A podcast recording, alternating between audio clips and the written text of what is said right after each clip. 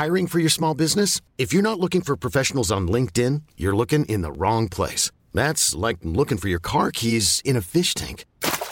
LinkedIn helps you hire professionals you can't find anywhere else, even those who aren't actively searching for a new job but might be open to the perfect role. In a given month, over 70% of LinkedIn users don't even visit other leading job sites. So start looking in the right place. With LinkedIn, you can hire professionals like a professional. Post your free job on linkedin.com slash achieve today.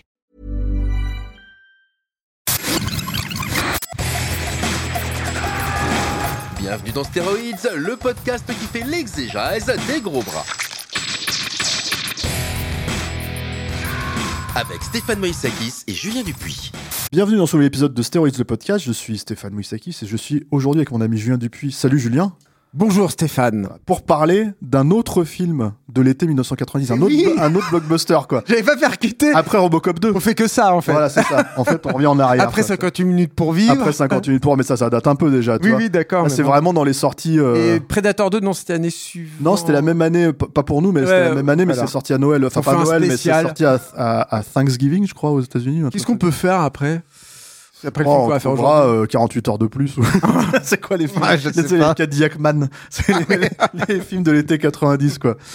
Donc c'est Dick Tracy Voilà. de, Warren- de et avec Warren Beatty. Exactement. Alors, euh, disclaimer euh, total, moi je n'aime pas le film. Ouais. Euh, mais je trouve su que que t'avais pas aimé le film. Ouais, ouais, ouais. Euh, et moi, j'ai jamais, mais j'ai jamais aimé le film. Dès que je l'ai vu en salle, en fait, ça m'a toujours un petit peu euh, refroidi comme film, quoi. Euh, ceci étant dit, euh, euh, quand tu m'as proposé de le faire, je me suis dit, mais oui, c'est brillant, c'est une Mm. brillante idée, parce qu'en fait, le truc, c'est que brillante idée, parce que, comment dire, il y a quand même beaucoup, beaucoup de choses à dire. C'est un de ces films que moi personnellement je n'aime pas, mais qui quand même, malgré tout, en fait, Alors- a énormément de, de, de, de travail derrière et de choses dedans qui sont assez, assez dingues pour, ça. pour leur puis- époque et même encore aujourd'hui quand et tu réfléchis, c'est ça, et puis en plus, c'est un film totalement unique. Et moi, Atypique. je trouve que c'est un film ab- absolument fascinant. Alors c'est vrai que moi j'aime plutôt bien le film, mais c'est vrai qu'il y a des trucs qui marchent pas du tout. Je pense qu'on va être amené à en parler euh, tôt ou tard. Mais, mais par contre, en tant qu'objet, c'est c'est c'est un truc de fou. Et je trouve ça très dommage que ce film ne euh, ait été euh, totalement abandonné finalement par Disney. C'est-à-dire que c'est un film qui n'est pas sur Disney Plus, par exemple, toujours pas. Euh, qui, euh, il y a un Blu-ray, mais il n'y a pas jamais vraiment eu d'édition un peu spéciale, un peu recherchée là-dessus. C'est super étonnant parce que c'est Et le plus gros succès de, de Warren Beatty. Ouais. Bon, après, c'est aussi son plus gros budget, je crois. Ouais, ouais, mais c'est un film à 100 qui a, coûté, qui a rapporté 100 millions, hein, je crois, à l'époque, aux États-Unis. plus, hein, ouais. Ce qui est quand même énorme hein, Ouais. pour, pour cette époque-là, quoi. Ouais, mais c'était le neuvième su- succès de l'époque, enfin de, de cette année-là. Et euh, alors il y a plein de trucs en fait, mais bon bah on peut brûler les étapes et parler directement de la sortie et tout. non, non, pas forcément, mais. Non mais non mais t'as lancé ça, je pense que c'est pas un problème, mais c'était le neuvième succès de l'époque. C'est-à-dire que c'est un été où, on, où, donc pour euh, rappel, puisqu'on les a, il y avait 50 minutes pour vivre, Robocop 2, Gremlins 2, euh, Total Recall, qui était vraiment le, le qui est devenu le grand vainqueur. Mais bon, donc il y avait une sacrée concurrence, quoi. C'était encore les étés de blockbusters surchargés. euh. Die Hard 2 euh, a fait plus que Total. Recall. Et, euh, et ah oui, c'est vrai. Et euh, c'est vrai? Non, je ne savais pas. Je- a- ah, mais ah, pas, pas beaucoup, hein. mais euh, mais mais euh, qu'est-ce que je veux dire? Mais c'est un film qui était un petit peu anachronique déjà, je pense par rapport à ce qui se passait au cinéma Totalement, à l'époque. Et euh, ça c'est la Ah, première encore chose. que, encore que. Et et attends, et non, surtout ce qui est intéressant, c'est que euh, quand bien même ça a été une affaire blanche. Euh, Disney avait beaucoup beaucoup d'espoir dessus, notamment euh, en sortant. Alors ça, on a, on, l'a pas connu nous en France, mais il y a eu un, il y a eu un merchandising de fou qui, qui est- qui est- qui est sorti avec Dick Tracy. Et, euh, et surtout, c'est un film dont Katzenberg, qui était à la tête encore de Disney à cette époque-là, s'est servi contre, comme contre-exemple de ce que devait faire euh, Disney dans les années suivantes. C'est-à-dire que, tu sais, il a, co- il a fait, il a signé peu après la sortie de Dick Tracy un mémo interne qui est devenu assez connu, qui s'appelait, j'ai noté le truc pour pas vous dire de bêtises, mais Some Thoughts on Our Business, qui est un petit peu, euh, qui est un truc pas très bien réputé et tout aujourd'hui, mais justement où il disait bon bah voilà où on est le cinéma aujourd'hui, où, est- où on doit aller et tout. Et le contre-exemple qu'il citait à plusieurs reprises à l'intérieur de ça, c'était Dick Tracy. Pour plein de raisons, je pense que le film a un peu dérangé à Disney. Je pense qu'il y a eu un problème de personne. Je pense que Katzenberg, et ça on va en venir un peu plus tard, mais Katzenberg et Betty se sont pas forcément très très bien entendus. Je pense que Warren Beatty, de toute façon, c'est un mec très compliqué. Hein. Euh, ça aussi, on va revenir forcément. C'est le un- champion des, des tournages à rallonge et des, Ouais, ouais, des budgets qui explosent. Ah voilà, parce que c'est un mec vraiment euh, qui est un peu fou, quoi. Enfin, mais c'est c'est c'est un ce qui nous- contrôle fric aussi. hein. qui nous a euh, donné aussi Dick Tracy, moi je trouve. Et, euh, et donc voilà, c'est c'est euh, c'est un peu la fin d'une époque. C'est-à-dire que il y a, il y, a, y a un truc dans Dick Tracy, en fait, en tout cas, quand tu vois comment le film a été créé, où tu te dis euh, les derniers reliquats du nouvel Hollywood quelque part, ils sont un peu fracassés là. C'est marrant parce que juste après, ou euh, enfin quelques mois plus tard, sortira le Parrain euh, troisième partie, qui est pareil, qui est, je trouve un film qui est encore une fois un héritier quelque part ou en tout cas une extension fait, du, nouvel Hollywood et qui va complètement se fracasser sur ce qui est devenu euh, l'industrie du cinéma à cette époque-là. Quoi. Mais alors, il y a ça, mais il y a aussi un autre truc par contre, parce qu'il faut peut-être préciser pour les, les, les auditeurs français donc qui nous suivent, qui ne savent pas forcément ce que c'est Dick Tracy, même si je pense que voilà, c'est c'est c'est quand même juste pour prendre des précautions. Euh, pour nous. En fait, Dick Tracy, c'est rien. Bah, C'est-à-dire, voilà. voilà, mais pour les États-Unis, c'est un comic strip en fait qui existe depuis les années 30. C'est ça. Voilà, qui, qui est comment dire, euh, qui est, que tous les gamins en fait de cette époque-là lisaient quoi. Oui, Et- euh, ah, les gamins et les adultes. Euh, je pense que c'est pas inintéressant de revenir dessus. Tu voulais dire autre chose Juste, avant mais... en fait, pour nous, la façon dont ça a été présenté, du coup, et c'est là où je te dis que c'était atypique, mais en même temps, c'est atypique pour le résultat final, mais en même temps, ça a été vendu comme euh, le nouveau Batman de cette année-là. en fait, ça a été. C'est-à-dire une adaptation de comics, tu vois, euh, euh, sur grand écran avec euh, un budget fastueux, des stars et tralala, quoi. Ouais, exactement, c'était la même chose, c'est-à-dire avec avec un, un parti pris graphique très fort, avec Madonna à la place de Prince. Enfin voilà, il y avait beaucoup beaucoup de. Al avait- Pacino à la place de Jack Nicholson. Exactement, mais c'est la même chose. Et, et, et, de- et c'était marrant parce qu'il y avait, c'était encore une époque où les, les disques, les bandes originales de films accompagnaient et, et, et servaient à la fois d'outils de promotion et d'extension aux revenus euh, d'un- d'un- d'une grosse production comme celle-ci. Et c'était comme Batman, c'est-à-dire que tu avais le disque avec la musique de Danny Elfman, et c'est pas un, un hasard non plus, il y a Danny Elfman à la musique. Et apparemment directement hérité de Batman. Ah hein. bah, clairement et euh, et, euh, le disque euh, avec les, les, les, les chansons de, de chantées par Madonna écrites par euh, Stephen Sondheim. Mais oui, pour revenir, je pense que c'est important qu'on revienne un tout petit peu effectivement sur Dick Tracy, c'est que ce, ce quand il sort ce comics, il, il sort dans le Chicago Tribune et c'est une petite révolution en fait à l'intérieur de, du comics américain. C'est-à-dire que c'est c'est la première fois que il y avait un comics qui était euh, plutôt violent. Alors toute proportion gardée, mais c'était assez violent et surtout Réaliste, quoi. voilà, c'est ça, qui avait un commentaire, ou en tout cas qui servait d'exutoire à ce qui se passait euh, à, à cette époque-là euh, aux États-Unis et en particulier à Chicago, évidemment. C'est-à-dire que le personnage de Big Boy euh, Caprice, que va jouer Al Pacino dans le, dans le film euh, au final, son prénom c'est Alphonse dans le, le comics, et c'est une référence directe à Al Capone. Ouais. Et, et tous les méchants de Dick Tracy, en fait, Dick Tracy, contrairement à ce qui se passe dans le film, affrontait en gros un ennemi par euh, épisode. Enfin, c'était en gros ce qui se passait. Je connais moyen le, Ouais, le- non, le c'est comics, mais en gros, ce qui se passait, c'était ça. Et euh, et euh, et chaque méchant était une était la transposition euh, grotesque, on va dire, euh, caricaturale d'une figure du crime bien connue. Et le truc aussi, c'est que euh, Dick Tracy était donc un flic, était dans l'action, etc. Évidemment, donc euh, comme The Shadow, comme euh, Batman, enfin comme tous ces, ces héros qui commencent à émerger. Sauf que la, la grosse différence, c'est que pareil, il bénéficiait des, de toutes les sciences forensiques, c'est-à-dire tous les trucs où euh, on prend les empreintes, on étudie comme ça. Et le, disons la, la face la plus visible de ça, qui est ma- c'est marrant de le citer parce que c'est complètement irréaliste, mais c'est sa montre radio Ouais, ouais. mais qui est finalement, euh, comment dire, et la, la- Chester Gould, l'auteur de, de Dick Tracy, il jouait avec euh, tous les outils, les appareillages dont pouvaient bénéficier les, les forces de l'ordre pour euh, pour stopper euh, le crime organisé, quoi. Et il travaillait autour de tout ça. Le truc qui est important aussi sur Dick Tracy, c'est que quand bien même c'était un personnage qui n'était pas connu en France, le côté institution aux États-Unis a été nourri par la suite. C'est-à-dire que c'est un personnage qui a continué de paraître jusqu'à la fin des années 70, je crois, quelque chose comme ça. Et, euh, et, et, et le, le cinéma, en tout cas le, le, monde audiovisuel, a toujours cherché à adapter en fait Dick Tracy. Il y a eu plusieurs films qui sont des petits trucs noirs et blancs qui n'ont pas grand-chose à voir de comic book. C'est juste que tu as un flic qui s'appelle Dick Tracy hein, euh, et que dans certains, je crois qu'il a quand même la montre. Enfin bon, voilà. Ouais, c'est des, des- des éléments éparses, quoi. Voilà, c'est ça. Mais tu vois, il y a, y a Flat Top là, qui est le personnage qui est joué au final dans le dans le film par euh, William Forsythe et euh, qui a ce maquillage là qui rend Ouais. sa tête euh, complètement plate. Et euh, bah dans le dans un, une- un des films adaptés, il a juste un béret, tu vois, tout plat par exemple, voilà. Euh, le donc il y a eu ça, il y a eu un, un dessin animé de UPA qui était cette société de production de dessins animés très connue qui faisait Mister Magoo notamment, très connu par un style graphique tout à fait particulier avec des formes géométriques euh, très abstrait en fait. ouais, ouais. voilà, c'est ça a été une grosse source d'inspiration pour les Super Nanas par exemple, euh, qui a adapté Dick Tracy dans une série qui est euh, très mal réputée aux États-Unis parce qu'elle était très raciste apparemment. J'en ai pas vu beaucoup, moi j'avais vu juste des petits extraits et tout, mais c'est vrai que c'était euh, très, c'était chaud quoi. Tu vois, il y a des personnages asiatiques qui étaient représentés. Enfin, c'était une autre époque, on va dire.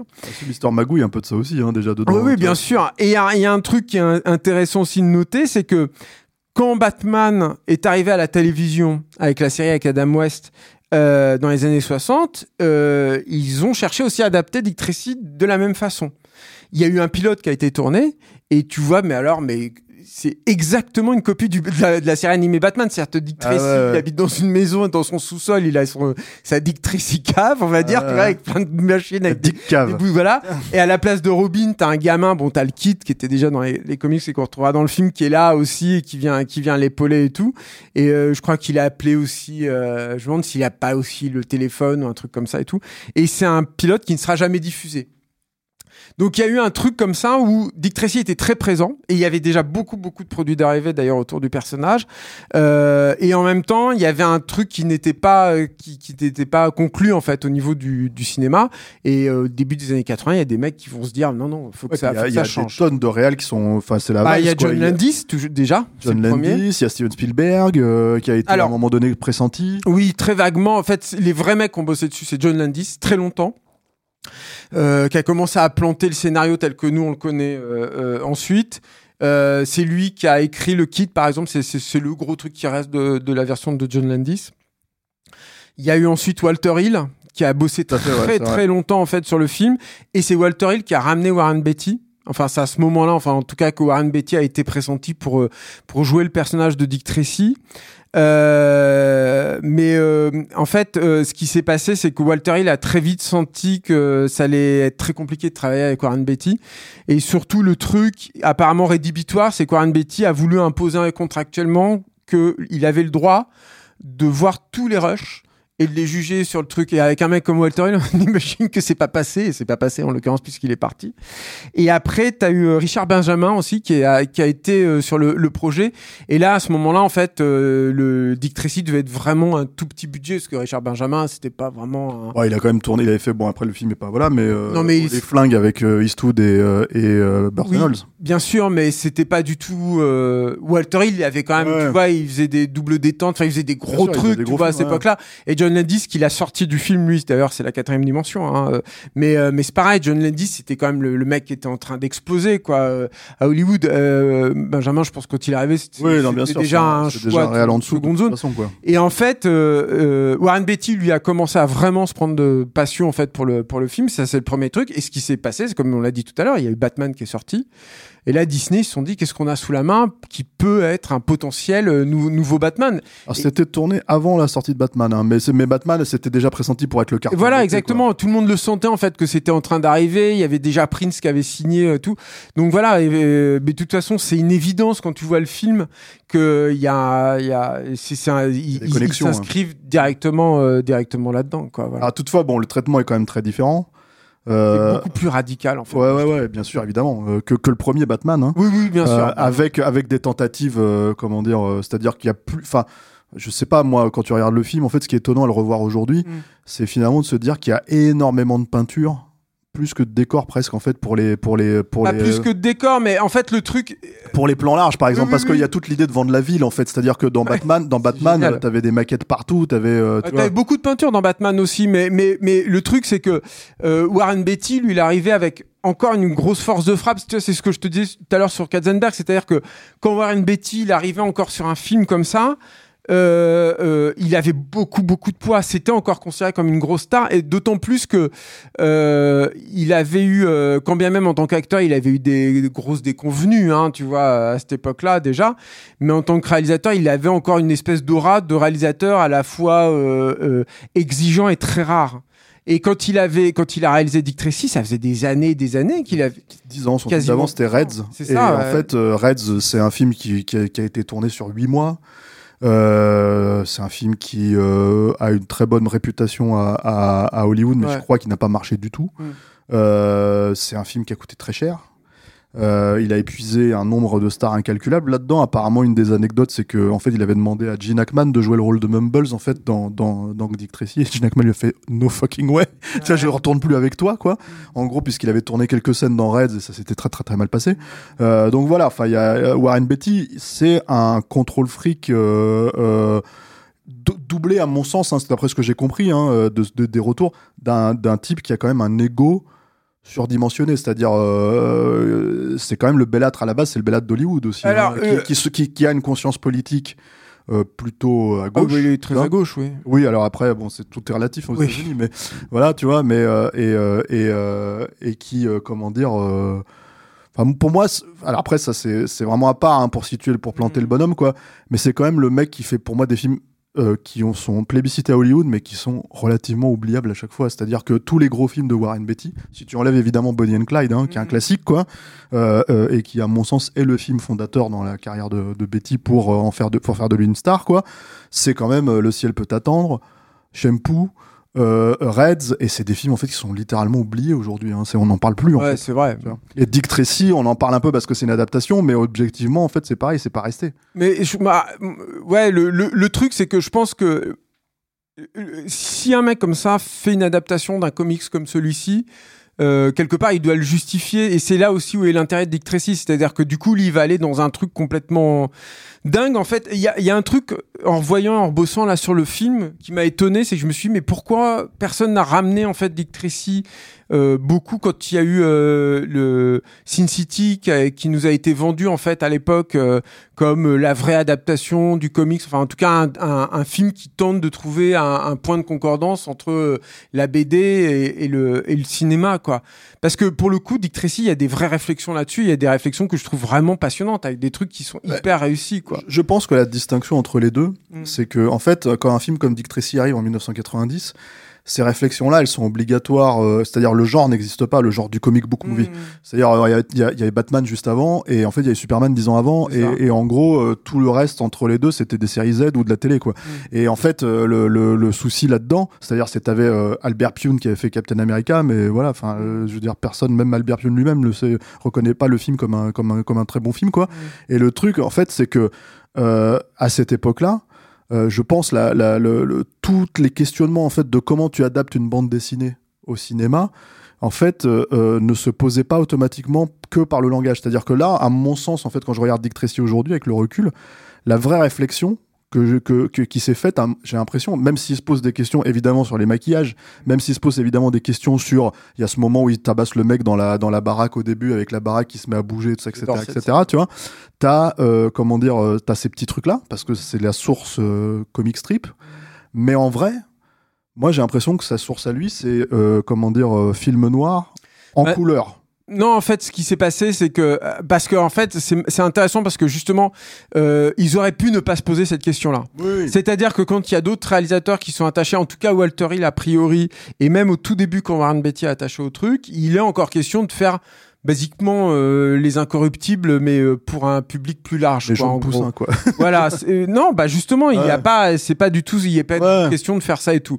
Et en fait, c'est euh, c'est Warren Beatty qui lui commence à apporter ça et à avoir cette réflexion là, en se disant, euh, en gros, c'est c'est des discussions qu'il a notamment avec Silbert, qui est son chef décorateur, avec qui il bosse depuis des années et des années, et, et, euh, et en se disant, on va on va finalement déplacer Dick Tracy qui se passe donc euh, initialement au début des années 30 euh, puisque en fait euh, c'est vraiment une histoire d'origine hein, de Dick Tracy euh, c'est je crois que Big Boy Capri c'est le premier ennemi en fait le premier adversaire de Dick Tracy euh, dans le dans le comics. Mais donc on va le déplacer à la fin des années 30 et donc en fait ils vont euh, ils vont chercher des référents graphiques en fait là-dedans. Donc la question de la BD oui évidemment elle va se poser tout du long. Mais le vrai truc graphique c'est le post-expressionnisme qui est en fait une- un courant artistique qui est beaucoup moins connu que l'expressionnisme et tout, qui est beaucoup plus coloré, qui reste figuratif, qui reste assez cauchemardesque en- encore, mais qui est euh, et qui retrouve en fait ce truc un peu caricatural de l'expressionnisme en fait déjà, ce, ce truc de donc eux c'est ça en fait vraiment leur leur référence à la base et ensuite en se basant là-dessus parce que dans le post-expressionnisme tu as déjà des d'utilisation de couleurs euh, si ce n'est primaire en tout cas très fortes, très criardes avec des, des des peintures principalement euh, très saturées, tu vois.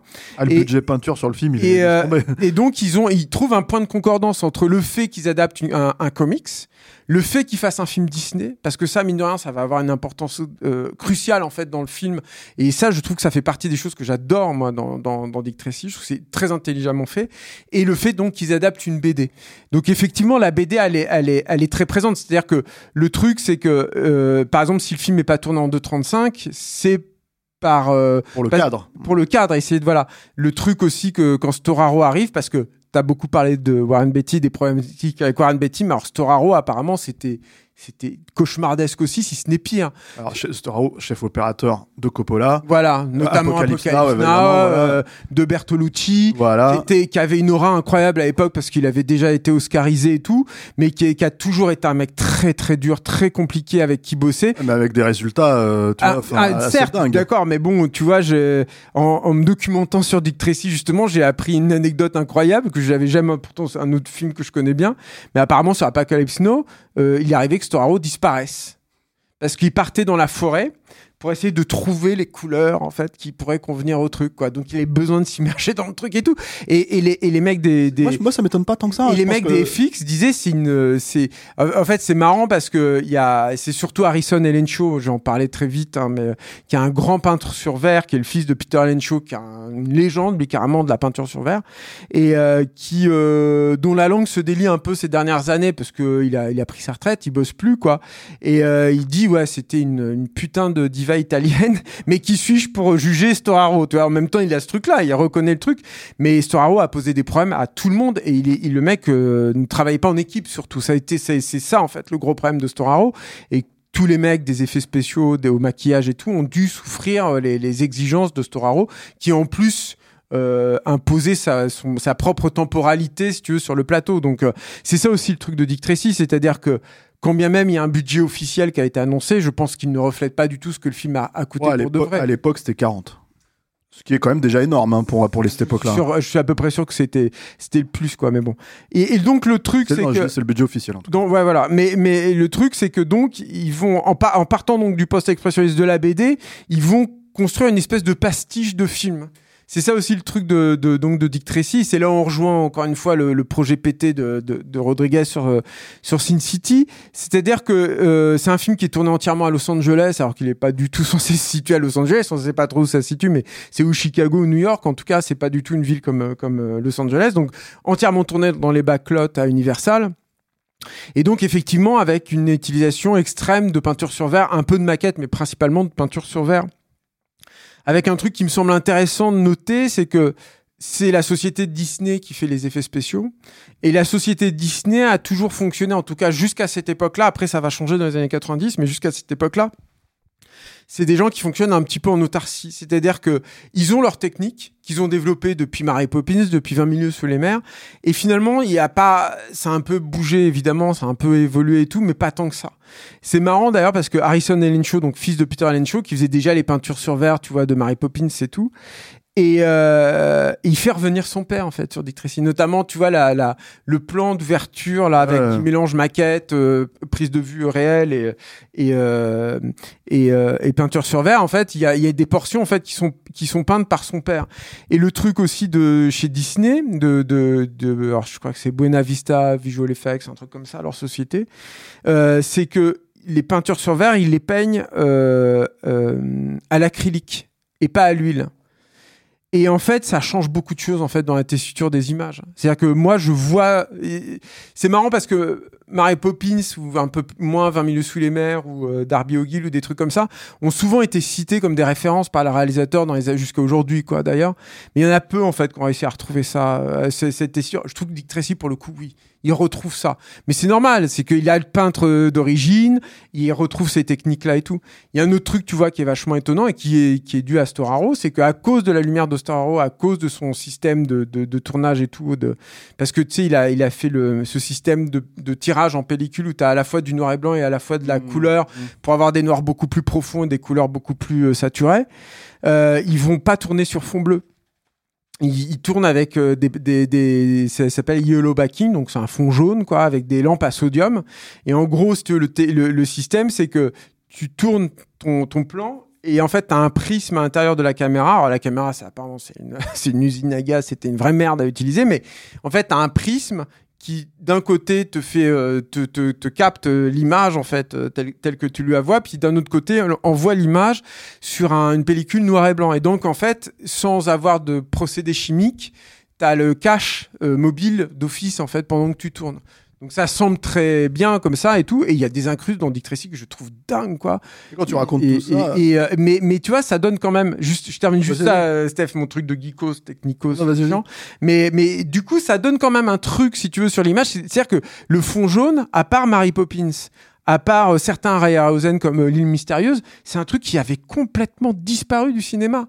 Et mine de rien, je trouve que ça donne euh, son caractère au film et ça donne ce côté un peu, tu sais pas d'où ça sort en fait, euh, Dick Tracy. C'est ce, ce truc un peu anomalie quoi en fait. Il y, a- il y a ce truc qu'en fait aujourd'hui tu te demandes vu que le film il a été un peu abandonné en fait si on le voit vraiment dans les bonnes conditions parce que même en Blu-ray finalement il faut quand même retravailler un film comme ça pour que ça ressorte euh, le mieux possible quoi avec les, les- les intentions initiales si c'est juste passé par un studio un laboratoire en fait qui fait bon bah un master de base euh, tu vois euh, euh, peut-être que toutes ces euh, toutes ces euh, euh, comment dire finesses en fait dans le travail se perdent un peu. Parce que moi je pense que le- mon problème principal avec Dick mais ça c'est global hein, c'est pas que c'est pas que ça c'est que effectivement encore une fois si tu prends des, des, des bouts de trucs tu dis c'est complètement dingue.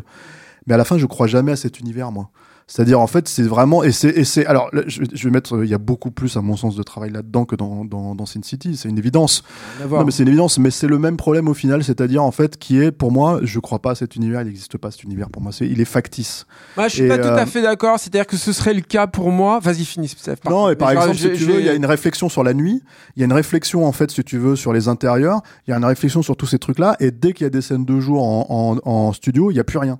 C'est-à-dire, euh, enfin, moi, la scène où il se fait, où il se fait, euh, où il se fait euh, sauver par le kid et tout ça, etc., etc., dans, euh, comment dire, quand il est attrapé par les gangsters là et qu'ils l'attachent et qu'ils vont faire et qu'ils foutent des, comment t'appelles ça, toute la pression là, enfin, Mmh. ils font sauter la pression pour Mmh. que. C'est des scènes où je me dis, mais c'est étrange en fait que c'est une scène, c'est quasiment une des seules scènes de jour du film. Euh, où il y a et, et du coup il y a presque pas c'est un film dans, qui, qui est tourné dans un studio et ça se sent en fait tu vois ce que je veux dire? Ouais, mais moi, y compris l'extérieur hein, Euh, tu vois. ouais, mais non, moi je suis pas tout à fait. d'accord. Par exemple, dans cette scène-là, je trouve qu'elle est ce, ce sentiment que t'as et qui est euh, que je peux retrouver aussi est complètement contrebalancé par le travail autour de la chaudière, par exemple, qui est un pur Oui, truc ça. de cartoon, quoi. Là, vraiment sûr, la façon dont mais, il est présenté. mais- mais à la limite c'est pas c'est pas poussé à mort tu vois Bon, C'est, ça, euh, ça, ça me gêne bon. pas plus que ça. Par exemple, tu vois la scène où il le rattrape, il y a, une- il y a un plan magnifique et aussi un mat avec des, euh, avec un, un métro aérien. Il rattrape le kid en fait et ils ont une discussion euh, au moment où où, où Tess, euh, le- donc la compagne de Dick Tracy, lui achète euh, des, des fringues et euh, ils ont une discussion et tout. Moi, cette scène de jour, par exemple, je la trouve magnifique, que je la trouve superbe. Et, là, et, et je trouve aussi que le travail de nuit avec les étoiles qui scintillent et tout, c'est vraiment super. Moi, le truc en fait, c'est que c'est un peu, c'est un peu claustro en fait, comme tous ces films-là en fait. C'est ça en fait mon problème plus avec Tracy. Et j'ai un autre problème aussi, c'est que euh, il y a un, je trouve qu'il y a un vrai problème de rythme. Je trouve que dans le troisième acte, notamment, il a une très mauvaise gestion, je trouve, des séquences de pur montage, parce qu'il y a un truc qui est pas complètement réalisé, je trouve, dans le film, qui est le côté euh, comédie musicale, qui est un peu là. Et qui est, qui est assez réussi. C'est quand même Stephen Sondheim. J'ai cité son nom, mais c'est quand même le mec qui avait fait le livret Ouais. de West Side Story. Enfin, c'est pas ouais, n'importe qui, sûr, quoi. Et je trouve que les chansons qu'il a faites pour Madonna, et même elle, moi j'ai jamais trop aimé Madonna et tout, mais la façon qu'elle a de les- jouer, et je trouve la façon qu'elle a de jouer son personnage est vraiment touchant. Et là où... tu sais que tu sais comment elle est, tu sais comment elle a enregistré ces chansons là hein Non, je sais pas. alors ça c'est un truc qui est assez marrant c'est qu'en fait elle faisait deux prises Ah ouais? Et en fait, en gros, si tu veux, il- euh, euh, alors c'est fait, les, les musicologues euh, comprendront peut-être. Je sais, moi, je suis pas assez calé là-dedans, quoi. Mais en fait, elle faisait pas sa voix en studio à part. C'est-à-dire, elle le faisait avec tout le truc, ce qui fait qu'elle avait pas le droit à l'erreur. Elle voulait pas reprendre. C'est-à-dire que, par exemple, Sondheim m'expliquait que quand il, quand il, se- quand il enregistrait des chansons avec Barbara Streisand, Mm. Barbara Streisand, était, elle, elle avait pas de problème à faire. C'était la patience incarnée. Elle avait absolument aucun problème à faire 100 prises de, de, de musique et de choisir take one, take six, tu vois, etc., etc., suivant le, le, ce qu'ils avaient besoin le morceau. Madonna, c'est non, ça me fait chier. j'ai pas que ça à foutre. Elle se posait, elle chantait deux fois, et il fallait que ça passe. Et du coup, tous les trucs étaient faits comme ça, quoi, tu vois. Et du coup, c'est assez miraculeux finalement que quelque part, quand tu connais le fonctionnement de la nana, je savais tu pas. vois ouais. que ça passe. Mais euh, c'est bizarre parce que tu vois, moi je trouve, j'ai jamais trouvé que c'était une super actrice, moi, Madonna. Non, non, bah non, évidemment. et- et- mais, mais tu vois là-dessus, en fait, le truc c'est que Mais elle elle, non plus, je pense. hein. elle, elle était, elle était avec, euh, elle était avec Warren Beatty à l'époque, hein, ou juste Euh, après. Sur le plateau. En Sur fait, le ça plateau, fait ouais. sur le plateau, quoi. Et euh, mais je me rappelle, il y avait ce doc qui est sorti pas après, là, In Bed with Madonna, où tu vois, il y a une petite section Oui, avec, sorti un an euh, après, c'est vrai, ouais. avec Warren Beatty là qui était de, dans le dans le doc et euh, et, et puis euh, et puis surtout Pacino euh, qui joue donc euh, Big Boy Caprice le grand méchant le truc que racontait John Caglione là qui l'a maquillé c'est que Pacino s'asseyait le matin et quand il se réveillait c'était Big Boy Caprice et toute la journée, il restait en Big Boy Caprice. C'est-à-dire que quand les maquilleurs, par exemple, ils mais justement, c'était très problématique. Et par exemple, si tu veux, quand les maquilleurs, euh, un jour, les maquilleurs se rendent compte qu'ils ils bouffaient en fait des pâtes, des plats de pâtes. Or, il avait des prothèses euh, sur la lèvre supérieure. Les prothèses en mousse de latex, tu veux, ça, ça ça les décollait tout, tout le temps. Donc les mecs, ils essayaient de le raisonner et tout là-dessus. Et ils les envoyaient chez tout le monde. Alors, le truc, celle qui a vraiment souffert a priori de ça, dont elle a beaucoup parlé, euh, y compris dans le making-of officiel du bouquin, euh, c'est Madonna. C'est-à-dire que il l'a tapé pour de vrai. Et ça se voit en fait dans le film, dans les scènes de Oui, répétition. la scène où il met des gifs, là. et des gifles et tout, tout Hein le temps. Et surtout, il l'a gardé tout le temps auprès d'elle. C'est-à-dire que quand Madonna était pas, était pas là parce qu'elle essayait de le fuir et tout, il l'a gardé auprès d'elle pour lui raconter des, des histoires, des blagues de cul en permanence et lui faire des avances en permanence et la maltraiter en permanence. Et du coup, elle, elle se mettait à chialer et tout. Et surtout, le problème, c'est que elle était avec Warren Beatty et Warren croire- T'as Beatty. du mal à croire que Madonna se laisse faire. hein, Et, et Warren Beatty, en fait, euh, euh, ne, ne, ne, n'a pas pris sa défense, en fait, sur le truc. Et donc, ça l'a vraiment brisé. Et le truc, c'est. Pourquoi je raconte tout ça C'est que moi, là où, moi, là où je suis pas tout à fait d'accord avec toi, c'est que. euh, je peux comprendre que visuellement, au niveau de l'action, au niveau du lieu et tout, tu crois pas au truc. Moi, je trouve qu'il y a des choses qui émotionnellement fonctionnent dans le film. Je trouve que elle, euh, euh, Madonna en fait dans le film j'aime beaucoup en fait le parcours de son personnage j'aime beaucoup le payoff avec le truc et tout tout ce qui se passe avec le, Blank. avec The The Blank et tout ça j'aime j'aime beaucoup en fait Spoiler, tout ça hein, euh. ouais ouais bon euh, j'ai- j'ai- j'ose pas trop spoiler dans Stéroïde parce que j'ai- je me dis qu'on on fait découvrir en des tout trucs cas, aux les gens que- le gens, les Et- gens savent que, que, que comment dire, euh, que comment dire, euh, le, le film est visible et qu'après ils veulent Oui, oui, oui, bien sûr. quoi. Mais, mais enfin bon, voilà. Je trouve que Warren Beatty, moi, j'ai jamais trouvé que c'était un acteur incroyable à part dans Bonnie and Clyde. euh, mais C'est surtout, Mais- encore une fois, c'est, enfin, pour moi, Warren Beatty, je veux dire, euh, à part effectivement le premier film, enfin, pas le premier film, mais les premiers, voilà, c'est, quand même le bellâtre. Le bellâtre d'Hollywood. C'est-à-dire que, Oui. En fait, tu sais, c'était le mec qui faisait les couves de Paris Match, il a, il a, il a couché avec plus de 2000 femmes, tu vois, ou je sais pas quoi, t'es là, c'était mais, super. mais- mais le, le truc, bah, moi, je trouve que par contre, euh, moi, ça marche euh, le truc avec euh, avec Tess parce que j'aime beaucoup en plus l'actrice qui fait Tess là, sa, sa compagne. Ouais. Et, et je trouve que la, la, la, le, le- côté, en fait, j'arrive pas à communiquer vraiment mes trucs et tout. En fait, je pense qu'il joue son propre rôle. À mon avis, le mec était comme ça et tout. Et je trouve que ça marche plutôt bien. Je trouve que le kit, ça marche plutôt bien. Et du coup, c'est- là, en fait, que le le- film me rattrape. C'est-à-dire que Ouais. moi, j'en ai plein la gueule, en fait, quand même, parce que visuellement, c'est Ouais, une générosité de dingue, quoi, ce film.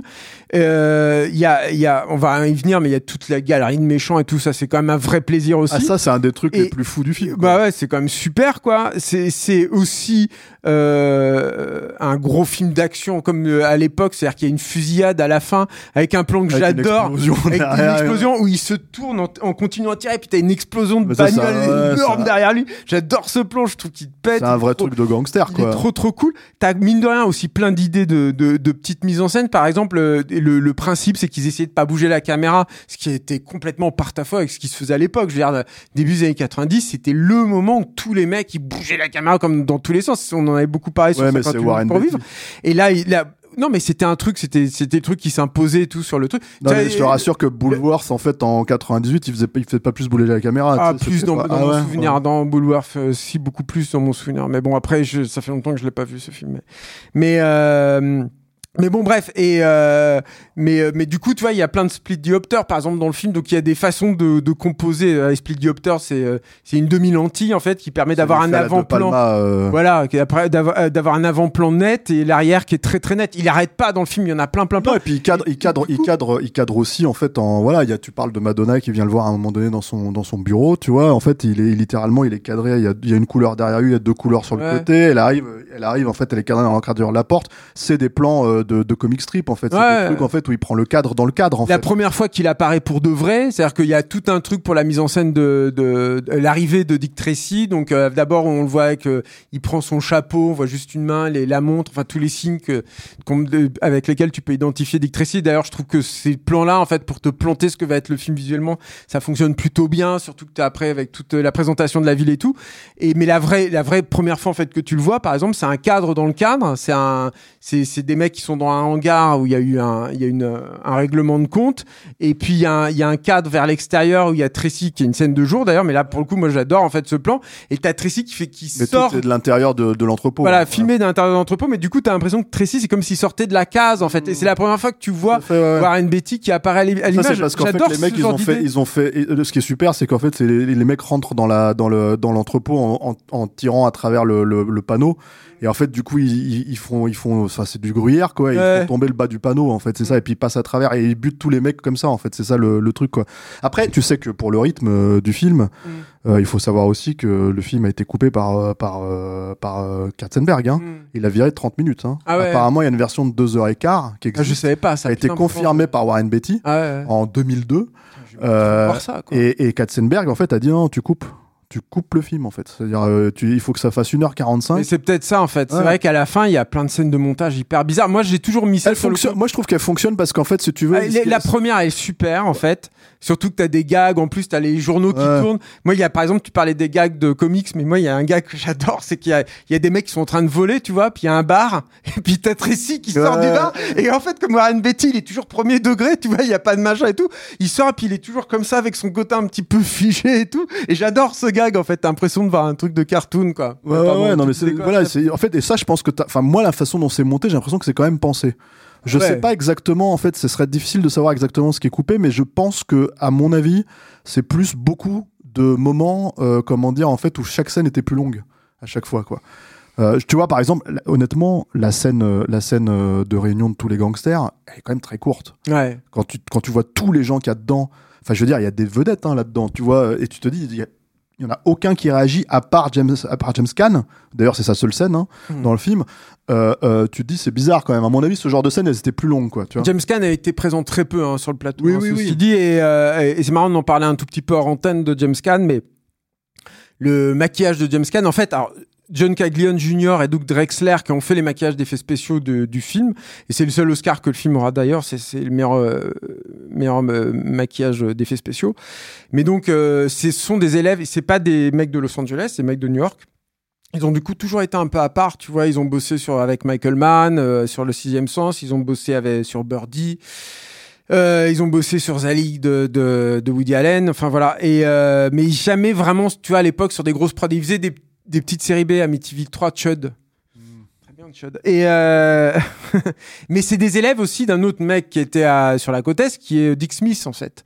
Et, euh, et en fait, James Caan, sachant que John Caglione et euh, Doug Drexler, ils avaient bossé avec Dick Smith, et sachant que Dick Smith avait fait le maquillage de, de, de Marlon Brando dans, dans, le, dans le premier parrain, en fait, c'était un truc où, où ils sont tous mis d'accord pour faire une espèce de parodie de, de, de, de Corleone, en fait. euh, Avec euh, James Caan. avec James Caan, tu vois. Donc il a un peu le pif à la à la à la Brando et lui-même la façon qu'il a de le jouer avec le chapeau et la posture et tout. Il y avait un truc en fait où ils essayaient d'évoquer ça. Quoi. Il y a, il y, a, il y a ce truc, parce qu'on on part dans les maquillages, euh, en fait, il y a ce truc euh, donc euh, qui est assez dingue dans le film, c'est qu'il y a littéralement tous les gens qui ont joué un gangster au cinéma, ils sont dans le film, quoi. C'est clair. Là, t'as, t'as William Forsythe, Ouais. t'as, euh, et il manque, comment il s'appelle le mec qui jouait euh, Frank Nitti dans, dans, dans C'est vrai. Incorruptible, il est Ouais. pas dedans, c'est Ouais, très super bizarre, étonnant. ouais. J'ai un trou d'un seul coup, là, sur le nom de l'acteur, mais, euh, euh, comment t'as, t'as euh, Paul Sorvino, qui la même année donc est dans les dans les affranchis quand Ouais, c'est vrai, c'est vrai, quoi, tu vois. T'as euh, donc euh, donc Al Pacino évidemment en Big Boy Caprice. T'as Henri Silva. Ça a failli être De Niro. C'est vrai? Ouais, ils avaient vaguement pensé à De Niro en fait. Ouais. Bon après le, le cabotinage c'est pareil dans les deux sens. Hein, pour, pour Moi je l'adore, hein, Pacino dans le film. Je trouve Oui, génial. mais tu le reconnais. En fait, ce qui est super drôle, c'est qu'il y a cette anecdote où il voulait qu'on le reconnaisse pas, et en fait, il voulait carrément que, que, que ne pas apparaître dans la promo du film, ne pas être dans euh, comment. Je crois C'est son avait. seul maquillage, c'est son seul travail sous un maquillage euh, à, à Pacino quoi. En plus, Oui, oui, hein. oui. Et apparemment, il Enfin, voulait vraiment, en fait, que les gens ne savent pas que c'est, Ouais. Sauf qu'il disparaît pas du tout. en fait, tu vois, tu, tu vois que c'est Scarface, mais avec un, avec, un- avec avec euh, En fait, avec du latex sur la tronche, quoi. il y a un truc, moi j'adore dans Big Boy, c'est que ils l'ont vachement grossi, tu vois.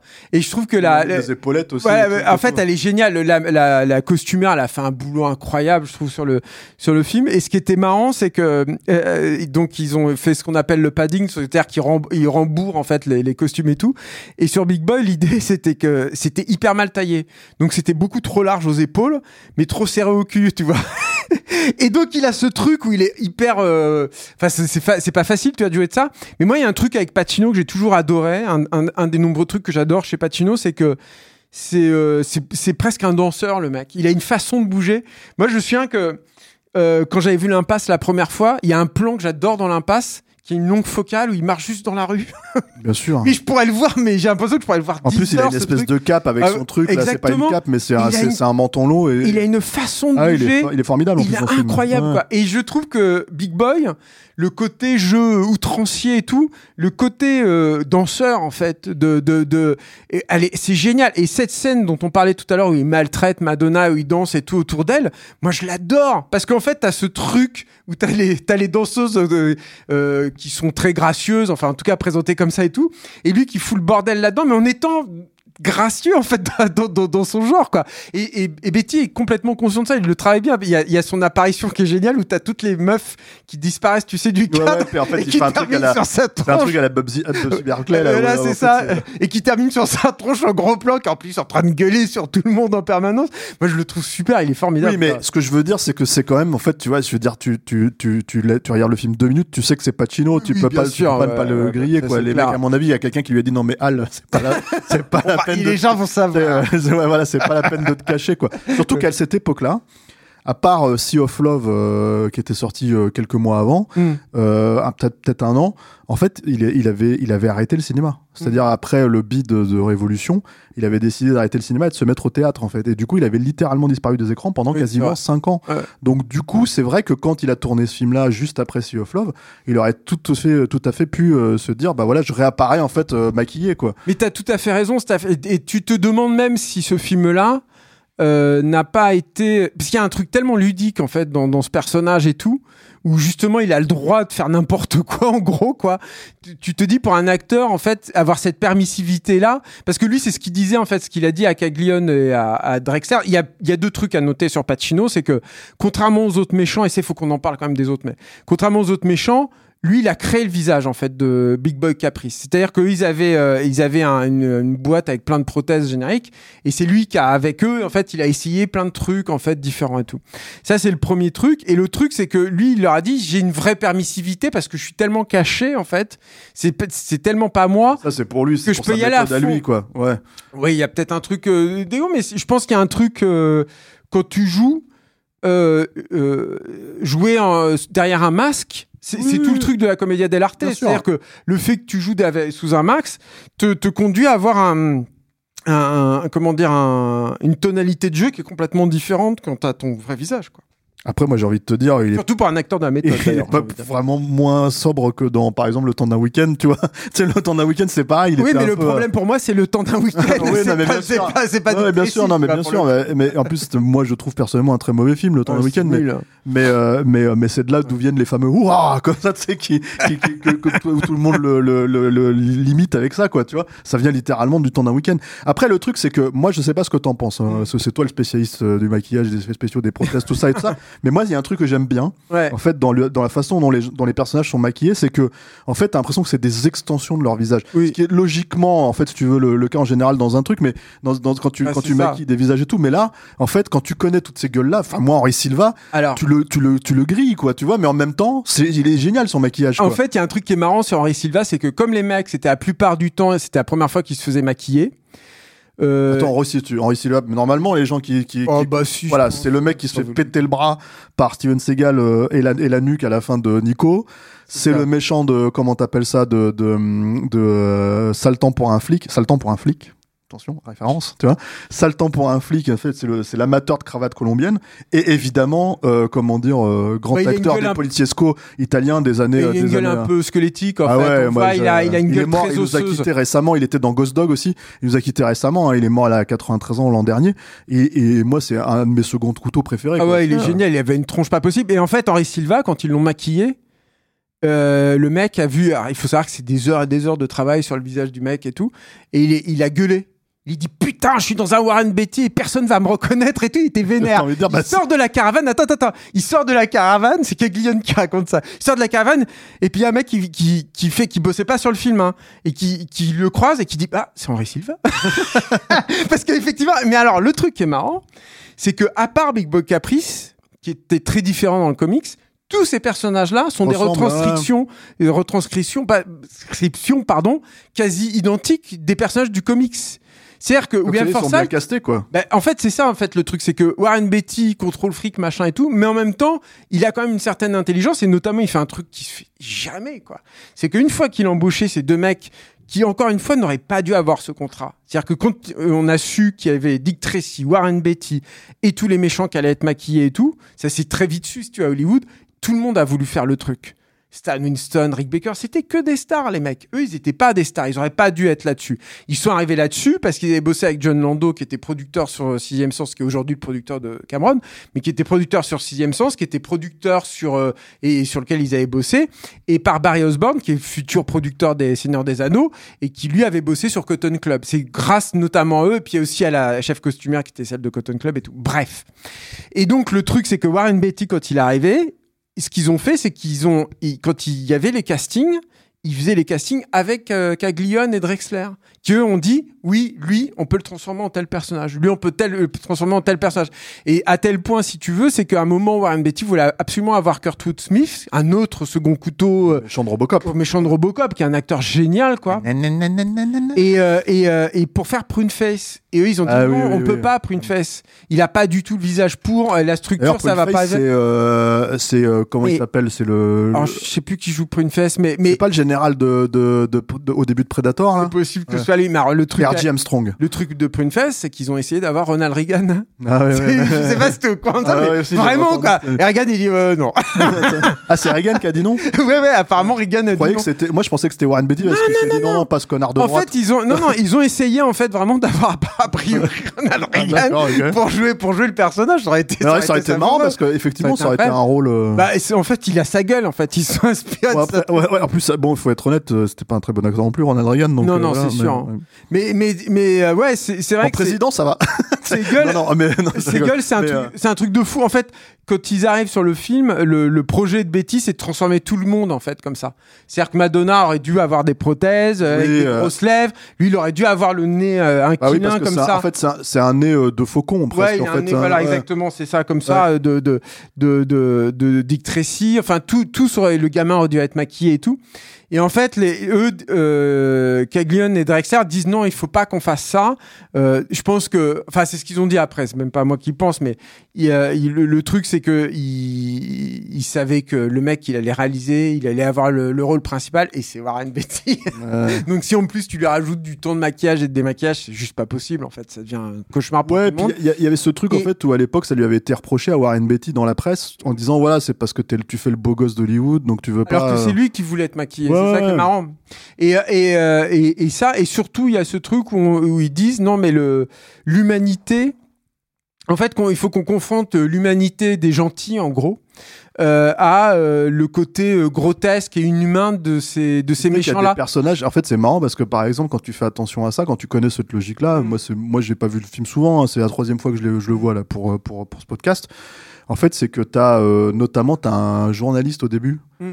Qui euh, interview, euh, euh, enfin qui interview, qui, qui attrape Dick Tracy à la volée en fait à la sortie d'une scène qui de a un crime et tout. et qui a affolé. Tu fais mais alors. Oui, mais sauf que. et tu vois, par exemple, ça, ça pourrait être une scène coupée aussi. Ça pourrait faire partir des scènes coupées parce qu'en fait, si ce personnage-là, ils se sont fait chier à le maquiller, non, alors parce que son acolyte, pas du tout, tu te dis, bah, c'est peut-être un méchant dans le film, en fait. Non, euh, ouais, non, mais c'est vrai. Il y a, il y, a des- il y a deux, trois trucs qui sont pas très logiques là-dedans. En même temps, c'est des silhouettes, j'ai envie de dire, et donc ils font partie du décorum quelque Non, part. mais tu vois, Et c'est pas eux, en fait. C'est pas l'émotion vient pas d'eux. il y a en un fait, faux euh, flic donc, au euh, début. Oui, oui. Tu vois, et ce faux flic, en fait, il est maquillé. Donc, tu, Mm. pourquoi lui, il est maquillé Mais en Parce fait, que c'est un c'est faux méchant. flic, voilà. Donc, en fait, du coup, Et c'est pareil avec le ça personnage. pas qui est- étonnant que dans cette version longue, en fait, il y ait des scènes en fait, C'est qui justifient possible. un peu plus ça, quoi. Tu vois, il y a Dick Van Dyke aussi, euh, autre Dick hommage Van en Dyke, fait, ouais. euh, Dick Van Dyke, pardon. Ok, autre S'il te plaît, hommage. ouais. Ouais, autre hommage en fait au Disney euh, du, du passé, Ouais, quoi, bien tu sûr. vois. Et, euh, et, euh, et, et lui aussi a un truc en fait qui le distingue de la réalité du coup parce qu'il y a une révélation autour de son de son personnage quoi. Donc euh, voilà, il y a après tu vois le mec qui est sur écoute par exemple, il a des grosses oreilles Ouais, en ouais. dehors du fait de dire bon bah lui c'est parce qu'il écoute en fait Ouais. les méchants et tout, il y a pas vraiment de logique non plus euh, non plus là-dessus. Mais c'est- donc assez marrant, effectivement, de te dire que voilà, finalement, tous ces seconds rôles que t'aimes, tu les reconnais tous, quoi. Dire, ouais. Ed Horos, euh, euh, euh, Paul Sorvino, euh, le Lipu, là, c'est dégueulasse. il Il est super. En plus, la présentation, c'est qu'il bouffe des, Des et en des, des plats Et après il essaye de draguer le personnage de, de Madonna. et Ah non, c'est sa meuf dans le, dans- à la base, puisque c'est. Bah non, il essaye de raviver la flamme. Ouais, voilà, c'est ça, ouais, ouais. Mais euh, oui, oui, bien sûr, il y a, il y a, il y a- tu, tu les reconnais, puis t'as un vrai. Moi, je trouve que t'as un vrai plaisir. La première scène de poker, quand le kid les voit là, puis ils ont tous. Alors celui qui a la grosse tâche, c'était un, un président de petit studio. Je sais plus comment il s'appelle en fait lui. Tu peux peut-être retrouver son nom, c'est euh, Little Face ou un truc comme ça. Oui, mais alors lui, tu sais que c'est. Enfin, tu vois, tu sais comment il a été fait. Oui, non, mais je sais. Ouais, ouais. Alors ça, je trouve que c'est pas très bien amené en fait. Je trouve qu'il le, il arrive pas à le vendre. Euh, Bah, c'est Warren Beatty. c'est une scène d'ouver- c'est dans la scène d'ouverture. Tu, tu parles Oui. de celui-là, ouais. Oui, donc oui, il se fait dégager au bout de. Il s'est dégagé tout de suite, mais même le truc, c'est que dans la BD, en fait, il a un gros crâne, il a un tout petit visage. Alors là, tu as vraiment l'impression que c'est un Et c'est fait, géant. euh, euh, c'est fait par. C'est un gamin en fait. Non, c'est pas un gamin, c'est un des pré- c'est un, c'est un mec, c'est un Ah si, en fait, producteur. à la base, le corps, hein, d'après ce que j'ai compris. Alors attention, je voudrais pas te. Tu vois. Non, non, non, non. Moi, il me semblait que c'était un gamin qui jouait pour avoir la tête comme ça. Qu'ils ont fait le. non, non, non, c'est un, président de, de studio, je retrouve pas son nom, Alors c'est. Attends, je l'ai. C'est Lawrence Steven Meyers. Ouais, et en fait, Little c'était un prod, lui, vas-y, tu, si tu cliques sur MDB, tu vas peut-être pouvoir nous renseigner, j'ai pas Alors, pris ouais, la les mecs, ils font les notes en même temps. en fait, non, non, mais recherche en même c'est pas temps. très grave. mais Ouais, c'est un- ça. C'était un mec. Équipe de direction, producteur. Oui, oui, c'était un euh, gros prod en fait. À l'époque, c'était un mec qui était très très Un occupé. exécutif, ouais. Et ils avaient et, il, lui avait, il avait une oreillette pour avoir son téléphone et pouvoir répondre au Ah ouais, téléphone en permanence quoi. Tu vois sur le truc. Mais je trouve que ça c'est pas hyper bien vendu en fait par euh, par Warren Beatty. Je trouve qu'il manque un plan en fait qui te vend vraiment l'échelle, qui te trompe sur l'échelle du truc comme tu le vois ou de dos ou de face. Encore une fois, euh, c'est pas quand, grave. quand il manque une demi-heure de film, euh, tu vois, euh, c'est voilà, c'est ça.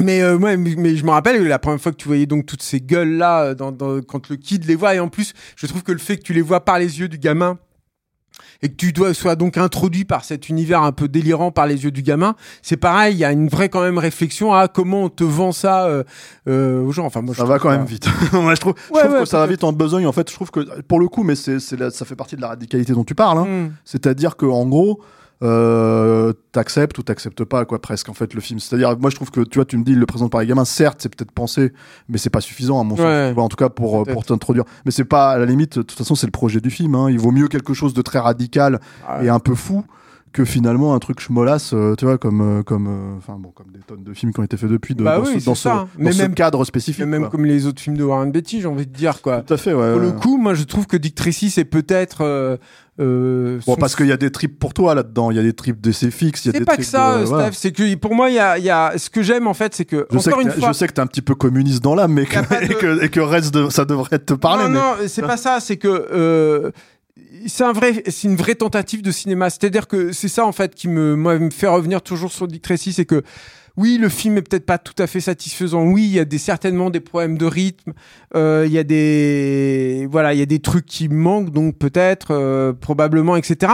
Mais il y a une vraie proposition de cinéma et surtout qui est unique, quoi. C'est-à-dire que je, je vois pas, encore une fois, cette photo de Storaro qui a posé d'ailleurs des problèmes au niveau du maquillage terrible parce que euh, à l'époque c'était maquillage en mousse de latex, tu vois, donc c'est opaque. Ouais. Et pour réussir à retranscrire une, une, quelque chose de translucide, en fait, les mecs faisaient des couches et des couches de maquillage. Donc des trucs avec, par exemple, des veines et tout en dessous, puis recouvert avec un- une couleur chair un peu plus au-dessus. Et les- le problème, c'est que la photo de Storaro faisait ressortir les sous-couches et pas non plus le truc. Et Storaro ne voulait rien entendre, en fait, au début, quoi, parce qu'il a fait chier tout le monde, quoi, tu vois, sur le truc. C'est un artiste. Et, C'est un artiste. bah voilà, c'est voilà avec l'accent. Et, euh, italien, et bon, après, ils, ils, ils s'en sont sortis. Il leur a fait des, des miroirs spéciaux, en fait, pour les maquillages et tout, parce que bon, euh, sinon le film euh, serait allé droit dans le mur, hein, je pense. hein. Au final. Donc pourquoi je disais tout ça? Mais ouais, il y a, quand même, euh, je sais pas, c'est une proposition. J'ai pas d'équivalent en fait à un film comme Dick Tracy. J'en ai pas en fait, tout simplement. Et tu vois, le truc, c'est que je pense qu'il y avait ça aussi, c'est que quand le film est sorti, moi j'étais encore sur la déception du premier Batman. Euh, ça c'était pour moi qui avait été une grosse grosse déception quoi à l'époque. Euh, D'autant plus que moi j'aimais beaucoup beaucoup Beetlejuice euh, et puis oui. Est-ce que j'ai eu puis oui je ne sais plus. Mais enfin bref en tout cas j'adorais Beetlejuice et, euh, Il y a et- plus forte raison, tu, tu, tu vois Edouard derrière et tu te dis, ah d'accord, c'est ça le mec. en Ouais, fait. ouais, non, mais bien sûr. Et, et, et, euh, et, et, euh, et Dick Tracy, en fait, pour moi, je, je retrouvais une satisfaction d'un des trucs que j'attendais du Batman de Burton, quelque part. C'est-à-dire avoir un, un, un film qui soit hyper cohérent visuellement. Parce que tu parlais des scènes de jour dans Dick Tracy, là, qui, qui, qui tranche avec le reste. Mais c'est rien à côté de, de l'incohérence, pour moi, dans, dans Batman. Enfin, on n'est pas là pour parler du Batman de Burton. mais Non, mais trouve que c'est un film qui est profondément incohérent au niveau moi, je, moi je, visuel, je quoi. suis d'accord avec toi. J'ai euh, le même problème en fait avec Batman, euh, des, enfin, des gros problèmes de film schmoll. Mais euh, parce que c'est sur ce que c'est ce que c'est surtout. Oui, oui, tu sens qu'il y a les, les interférences en fait du studio qui sont qui sont euh, à, à prendre en compte. Mais par contre, euh, le fast. Moi, je trouve de Batman, euh, il y a pas d'équipe. Enfin, je trouve que c'est plus. Ah ouais, je trouve ça plus fastueux dans Batman que dans Dick Tracy. Moi, j'ai ah ouais, ouais. trouvé ça hyper cheap, le premier. Mais enfin, Ah ouais on n'est pas là pour Ah, moi, parler les de Batman. décors, je les mais- trouve magnifiques. Hein. Mais euh, euh, ouais, bah ouais, moi je trouve que là, pour le coup, enfin, moi, les, les, les, les- les peintures, les trucs et tout, c'est tellement beau. Moi, je vois des décors comme ça, je me dis, il y a Godzilla qui va se pointer, il va tout péter, quoi. Tu vois, Dans Batman Ouais, tu vois. Ah, mais ouais, mais moi je trouve que visuellement, en fait, Dick Tracy, c'est c'est ultra généreux. C'est un des derniers films aussi, un des derniers grands films à peinture sur verre. Je sais même pas s'il y a un film dans l'histoire du cinéma qui a utilisé autant de peinture. Bon, il y en C'est ce que je disais, en fait, ça mais- fait partie du truc. C'est-à-dire qu'en fait, c'est génial. oui, d'accord, mais en fait, encore une fois, Il je y a, je pense, crois il y a 55 je pense que pour moi, peintures sur verre dans le film. pour moi, Enfin, c'est des kiffs. En fait, pour moi, c'est des kiffs, en fait, qui sont des kiffs périphériques. C'est-à-dire qu'en fait, en gros, Non, parce Euh, que tu- ça fait partie tu peux te dire, waouh, tu vois, euh, il y a, il y a là, cette peinture sur verre, elle est ouf. Waouh, ce maquillage, il est ouf. Waouh, tu vois, ce, ce, ce, ce plan et tout, il est ouf. Mais, pour moi, c'est même pas tant. En fait, à la fin, le film, il me fait chier. Vraiment, pour le coup, tu vois, Dick Tracy, quoi. Moi, je trouve qu'il y a quand même une vraie cohérence ouais. là-dedans. C'est-à-dire que s'il y a ces peintures sur verre, s'il y a cette lumière-là, s'il y a ce jeu sur les costumes et tout, parce qu'on n'en a pas beaucoup parlé, tu vois, des costumes, mais le,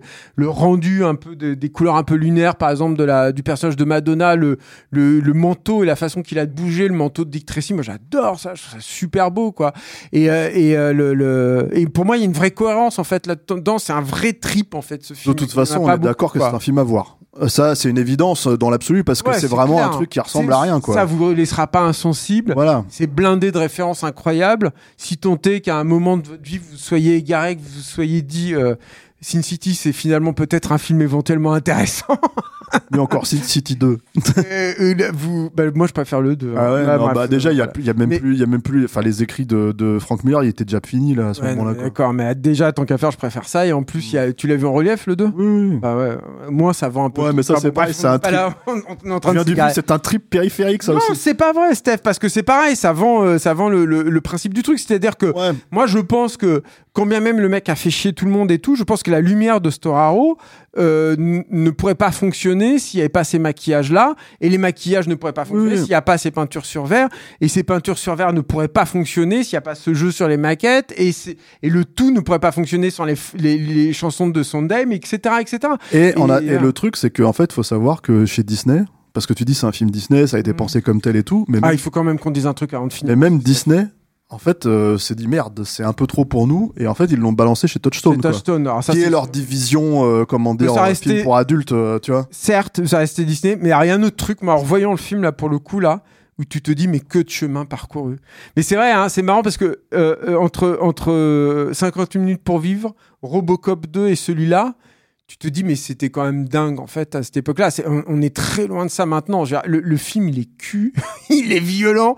Je veux dire, les- le, le personnage de Madonna, elle est- tu la vois carrément seins nus, enfin, quasiment seins nus, elle est dans Ouais, un négligé arrête à un pas, de- moment elle arrête pas de faire des, des sous-entendus des sexuels. sous-entendus avec des scènes qui sont hyper tendues, hyper sexuelles, quoi, entre. en- Mais entre t'en avais dans, dans Roger Rabbit. Hein.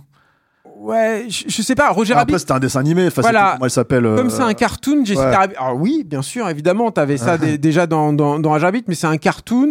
Et puis, euh, elle est limitée au cartoon. C'est-à-dire que c'est comme le chaperon rouge dans le Tex Avery, quelque part, tu vois. Le Hmm. petit chaperon rouge.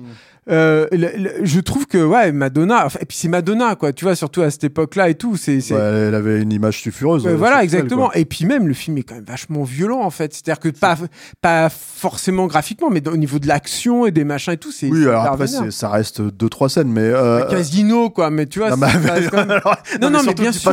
Ah putain, c'est Casino, on y va. Casino bariolé, quoi. Non, non, mais Non, pas du tout. Mais, mais c'est, c'est, c'est, c'est vénère. Les, les, les, les, les, les- ils flinguent les méchants et tout, quoi. Non, Enfin, non, c'est sûr qu'il les tue.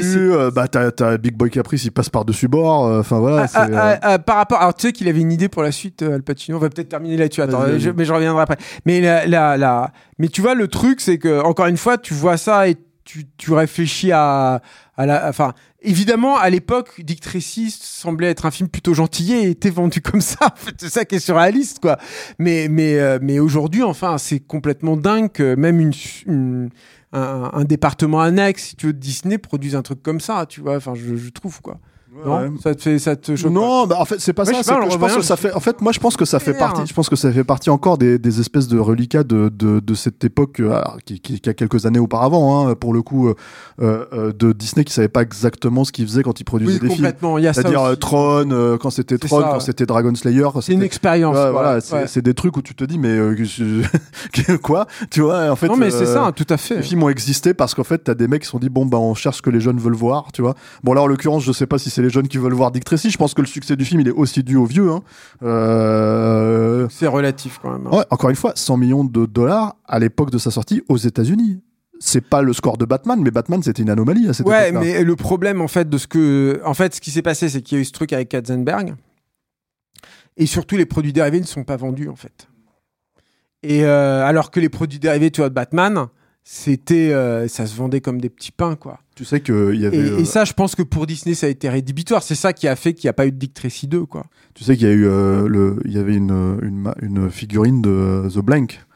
Ah Tu sais, Le personnage, ouais, ouais. Et en fait, si tu veux, tu l'as, et c'était avant, parce que c'est tous ces figurines-là, ils les vendent deux ou trois mois des fois avant Et la qui sortie. du révélait le twist que Et tu qui n'as pas révélait- révélé. Et tu révélais le twist du film. Du coup, en fait, les mecs ont dû l'enlever euh, des rayons. Tu vois, Ouais, Euh, la, d'accord. la- la figurine n'existait plus aux États-Unis, mais au Ouais. Canada, en fait, elle était encore euh, disponible. Ah ouais, Et d'accord. du coup, en gros, si tu veux, elle se vend euh, maintenant aujourd'hui à, à 2000 dollars ou un truc comme ça, parce que en fait, c'est devenu un, un collector, quoi. Tu vois, et t'avais effectivement la révélation euh, que, bah, en fait, The Blank, c'est Warren Beatty. c'est Dick Tracy, en fait, tu vois. Les malins. Ah là là, tu vois.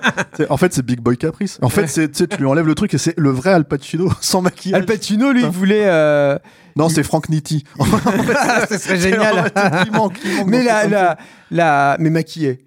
Lance Eriksen. Il est pas dans le film, Lance Ah ouais, putain, merde, Putain, c'est, pas normal, Ouais, c'est ça. super. Mais euh, ouais, il voulait, il, vou- dans la, il voulait que dans la suite, Big Boy Caprice soit employé d'un restaurant euh, français chic, soit serveur. J'adore cette De quoi idée. faire ratatouille ou- Ouais, ça aurait été génial. non mais tu le vois et tout en train d'érecter et tout. Enfin bref, j'aurais. Ce qui est drôle quand même, ça en fait, euh, c'est que mine de Je me rien. demande comment il va être reçu cet épisode. Je me demande s'il y a des gens qui se souviennent du film et Ah tout, si, bah, c'est un film connu, hein. Ah je sais oui, pas. oui. euh.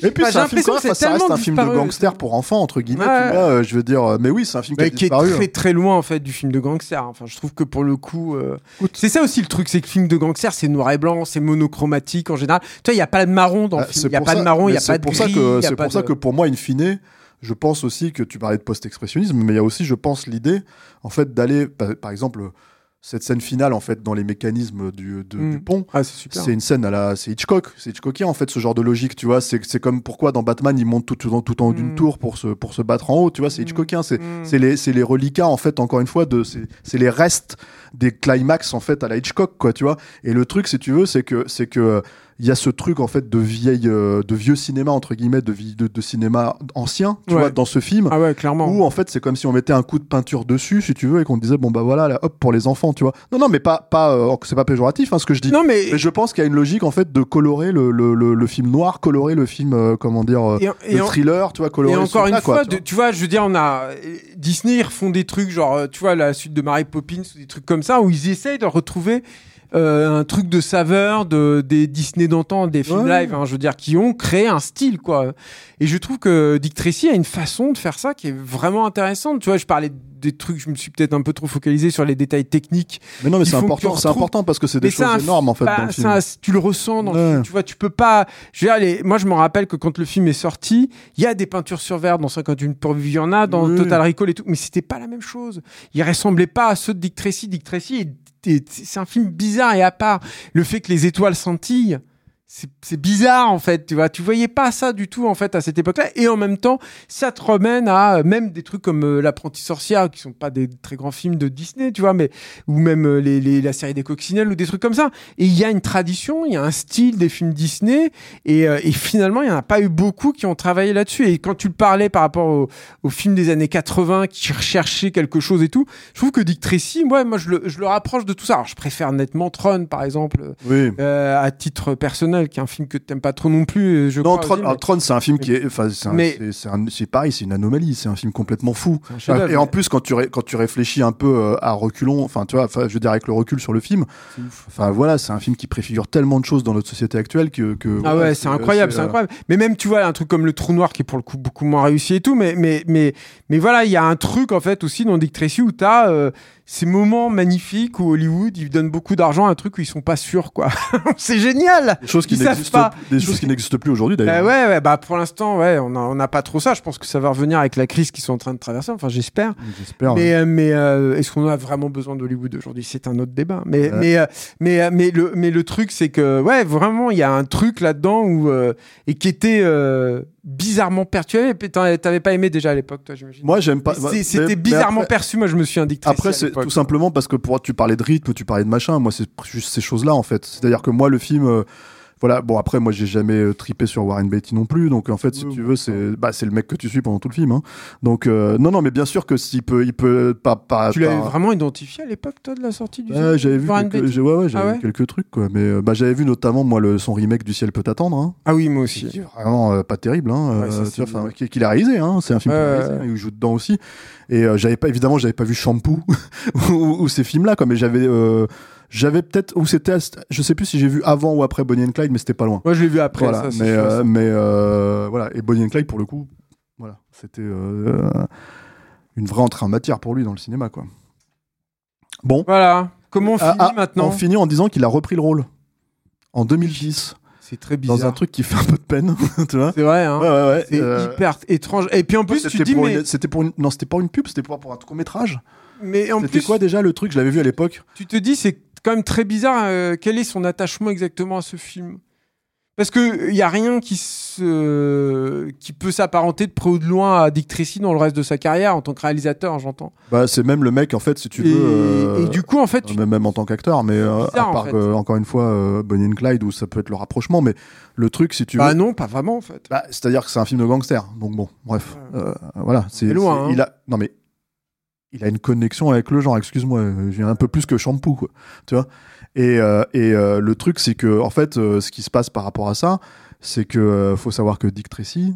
Enfin, faut savoir, pardon, que Warren Beatty, je- lapsus, c'est aussi, même si c'est quelqu'un qui est extrêmement révéré à Hollywood, pour des raisons, moi, personnellement, qui me dépassent un peu, tu vois, parce que c'est un mec qui a planté des, des tonnes de films. hein. Ouais, mais il Euh, a fait l'amour à combien de femmes, tu disais? Deux ou trois mille, mais c'était ouf, Ah bah c'est ça. c'était, mais, Il a fait l'amour à mais- toutes les femmes d'Hollywood. non, mais tu rigoles, Et mais, elles se sont dit, oh, quel amant. mais tu rigoles, mais c'était des covers, c'était des covers de je sais pas, et, pas- et, et pas les trucs. euh, pas de ça, moi. Ah, moi, moi, c'était pas des Paris Match. Bah non, mais moi, ma, ma mère, elle achetait Paris Match, donc je lisais Paris Match. Qu'est-ce Ouais, que tu veux que je te dise, quoi Forcément, moi, il y avait un article sur l'ai donc je suis allé lire le truc, tu vois, à l'époque, quoi. Et c'était d'ailleurs à peu près à l'époque de la sortie de, de, de Dick Tracy que j'avais lu cet article. Oui, parce qu'en plus, je me rappelle que le fait qu'il soit avec Madonna avait été. Évidemment, très euh, publicisé. bah, euh, c'est surtout après quand elle était avec Annette Bening, elle l'a dompté. Enfin bref, tout. Euh, On n'est pas là pour faire le, le, le, le, comment dire, euh, la romance de, Warren Beatty, mais en fait, c'est un Ah, mec, c'est un mec qui est beaucoup plus belle que Madonna. c'est un mec qui est révéré, tu vois? Hein? Oui, Bon. oui, bah ça peut Bon, être. bref, alors, ouais. Mais c'est un mec qui est révéré en fait à Hollywood, mais qui est en même temps très secret. Oui, oui. C'est-à-dire que c'est en fait c'est quelqu'un. Je pense de son fait à lui, il reviendra pas sur Dick Tracy. Tu vois, c'est si on va le chercher, peut-être qu'il y aura une manière de. L'anecdote sur le fait qu'il y avait un film de 2h15 Mm. qui a été coupé euh, quasiment à la dernière minute par Katzenberg, c'est un truc qu'il a révélé lui dans une interview quand les mecs lui ont posé la question, hein, Mm. tu vois. Et, et, et c'est un type, par exemple, il faut le savoir, c'est un type qui, a, qui devait, ça devait être le Bill de Kill Bill. Et Oui, il a refusé sais, le film. sais. Parce qu'à un moment donné, il a dit, mais c'est un film d'arts martiaux. Et en fait, Tarantino, il fait, bah ouais, t'as lu le scénar. Et l'autre, il dit, mais ça veut dire qu'il faut que j'apprenne les arts martiaux. Et il fait, bah ouais. Et il a fait, ah non. Et en fait, c'est barré. et donc, du coup, et donc, du coup, enfin, tu vois, c'est. C'est dommage d'ailleurs. Oui, mais bah, il aurait, apparemment, le- la logique, en fait, c'est que plus que des référents arts martiaux purs et durs, en fait, comme il y avait avec Carradine, tu Mm. vois, euh, il lui aurait fait jouer, en fait, un méchant à la James Bond. C'est-à-dire, il aurait- ça aurait été vraiment, en fait, un- une espèce de figure à la euh, Blofeld ou, euh, ou comme ça, mais évidemment plus séducteur, plus euh, voilà quoi. Donc c'était vraiment c'était la logique euh, James Bond années 60, tu vois. Mm. Et euh, voilà, je sais, je- oui c'est dommage, oui on- dans un multiverse on aurait vu euh, comment dire, on aurait vu Warren, Warren Beatty dans le rôle de Bill quoi. Mais je pense que c'est quelqu'un en fait, euh, Dick Tracy, c'est sa limite du cinéma de genre. hein. je pense que c'est ça le truc Oui, aussi. non, mais quoi. justement, c'est Hein pour ça que je m'interroge en fait sur son attachement au personnage. Comme tu dis, le fait qu'il l'ait repris, tout, c'est très bizarre en fait. euh, et, euh, Ça fait un peu de la peine ça- surtout parce que tu vois qu'il a vieilli entre les deux quoi, tu oui, vois oui, clairement quoi. sûr, bah ouais, mais mais euh, mais euh, ouais, je, je sais pas. Je c'est c'est c'est c'est aussi, je pense, un truc qui explique mon attachement au film, c'est qu'il y a un truc mystérieux en fait autour de ce film bizarre quoi, qui qui, qui sort des clous, euh, qui a pas vraiment de leg qui a pas vraiment euh, créé quoi que ce soit, qui, qui est pas très bien traité par son studio, c'est le moins qu'on puisse Mm. dire, et, euh, et qui a été porté par une, une star qui de toute façon de fait est très secrète, quoi, tu vois. Donc c'est ça fait partie aussi des trucs où ça m'intéresse et je, je trouvais ça bien de faire un, un stéroïde. Tout à fait, c'est une bonne. une Hein bonne- Alors la Ça raison. t'allait aussi Alain Mercier Faut le dire, c'est que tu prépares, tu prépares un, un, un article en fait pour Pour. Rocky, ouais. Bah, j'en ai Donc, voilà. j'ai déjà raconté certains trucs, mais j'ai plein d'autres trucs à voir. Non, non, évidemment, et euh, du coup, ce sera dans le prochain numéro de Rokirama. Voilà. Exactement, ouais, dans la, la rubrique que je fais pour Rocky qui s'appelle euh, Deus Ex Cinema où je raconte la création d'un personnage ex nihilo quasiment. Donc voilà, vois. Rokirama, les copains, euh, Voilà, dans toutes les bonnes salue. euh, librairies. Salut Voilà. euh, Johan et Camille en particulier. Voilà, voilà. Donc merci Julien. Merci Stéphane. Voilà, merci à la merci. T'aurais quel le maquillage prosthétique toi dans, Euh, dans je- Dick Tracy moi je sais pas, moi j'aime bien. euh, Enfin moi mon avis c'est euh, c'est euh, tu vois le Un gré gros cul, pif. le, nez. gré cul. ça aurait été, ça, ça aurait été un très bien. Faudrait qu'on fasse un Dick Tracy capture tu Ouais, vois, avec ouais, tous tes maquillages de, de malandrin comme ça. avec la marionnette d'Alain. Ah bah évidemment. Qui est au milieu en fait et, et qui nous qui nous gère tous. Tu vois voilà. Merci Alain, merci à la technique. Merci Alain. Merci les gars. Voilà et euh, bah on se retrouve bientôt euh, pour un autre épisode, de- peut-être un autre film des années 90, euh, enfin un autre un film de l'été 90, mais il y en a plus en fait, on les a tous Ah. épuisés là je crois. Tu vois les On va bons. peut-être les- passer à 91. Ouais voilà, mais 91 c'est pareil, il y avait pas grand chose, tu vois. Merde. Merde, bon on est feinté. Tu veux faire Navy Seals Ah voilà, tu vois, c'est compliqué hein, tu vois. Bon peut-être Navy Seals, je vais essayer de le convaincre. Allez, salut à tous. Salut. Bye. Ciao.